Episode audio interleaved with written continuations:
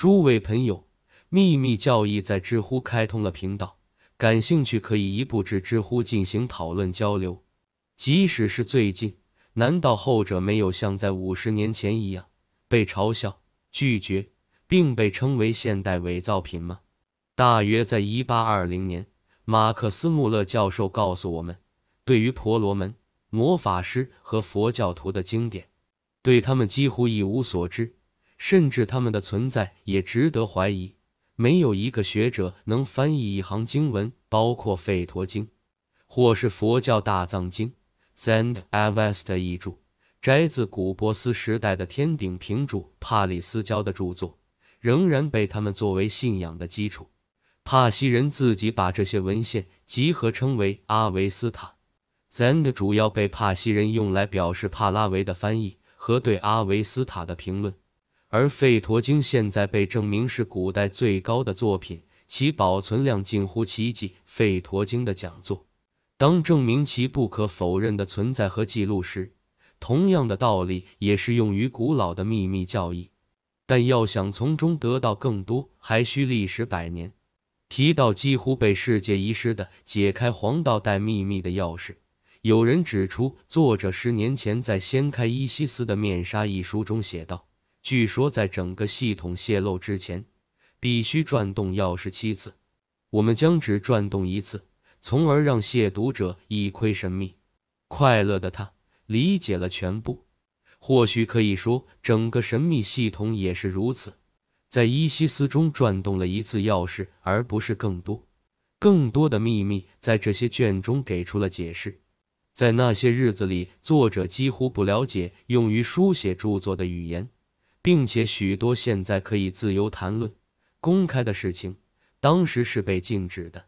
在世纪二十年代，一些弟子更了解，也更适合，可能被智慧大师们派去给人们提供最终的。不可辩驳的证据，证明存在着一门科学，被称为 Gupta Vidya，译著 Gupta Vidya，秘密知识、秘密智慧，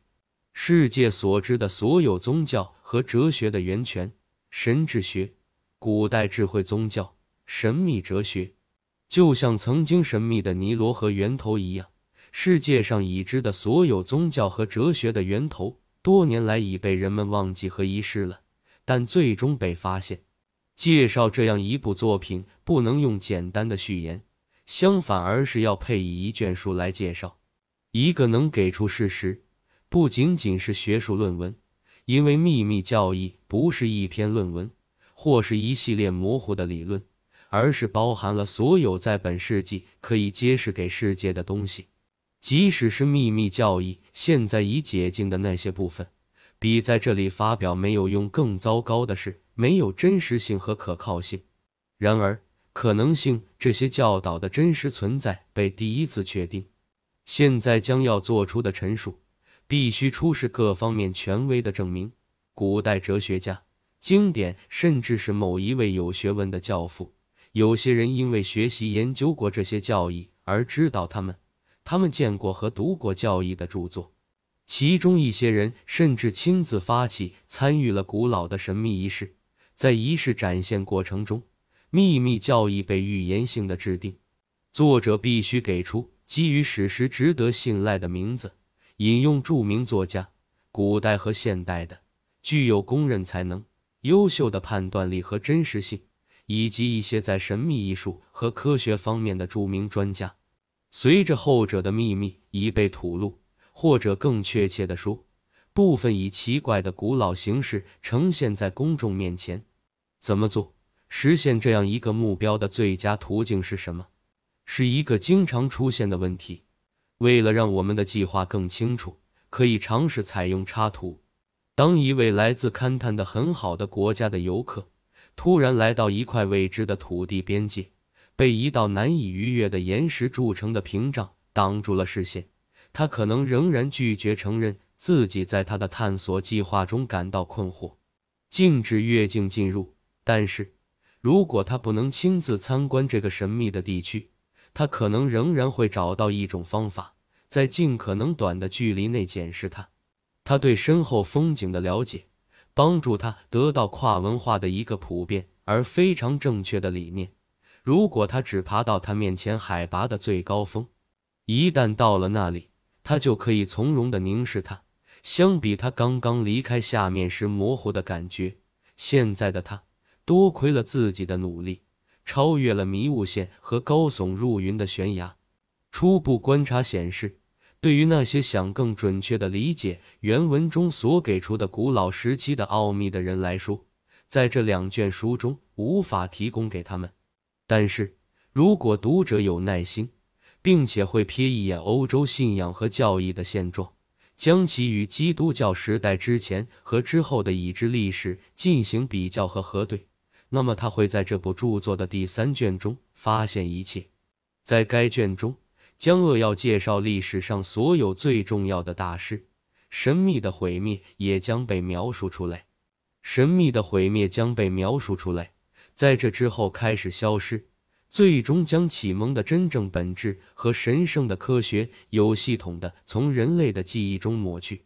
从那时起，他的教义就变得神秘了。神奇的航行除了过于被尊重，还频繁被名为赫密特封闭、神秘的哲学所误导。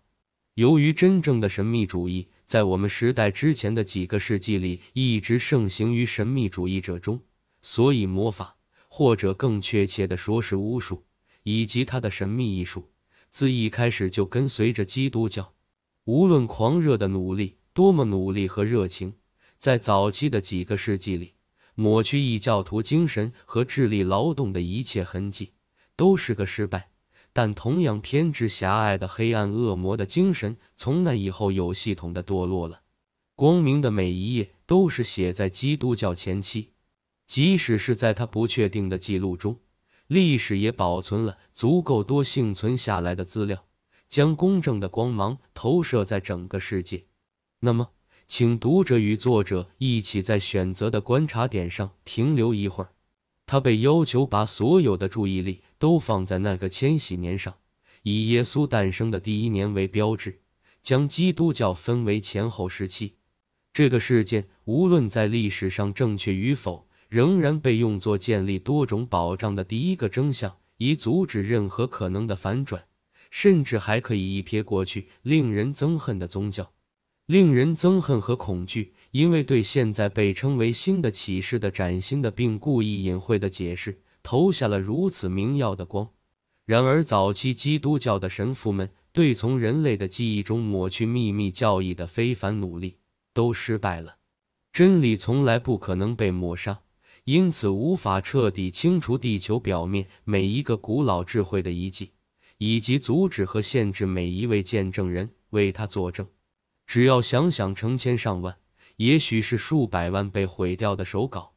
纪念碑以及他们的铭文和图形符号，已过于轻率的粉碎成灰；成群结队的早期隐士和苦行者在上下埃及的城市废墟中漫游。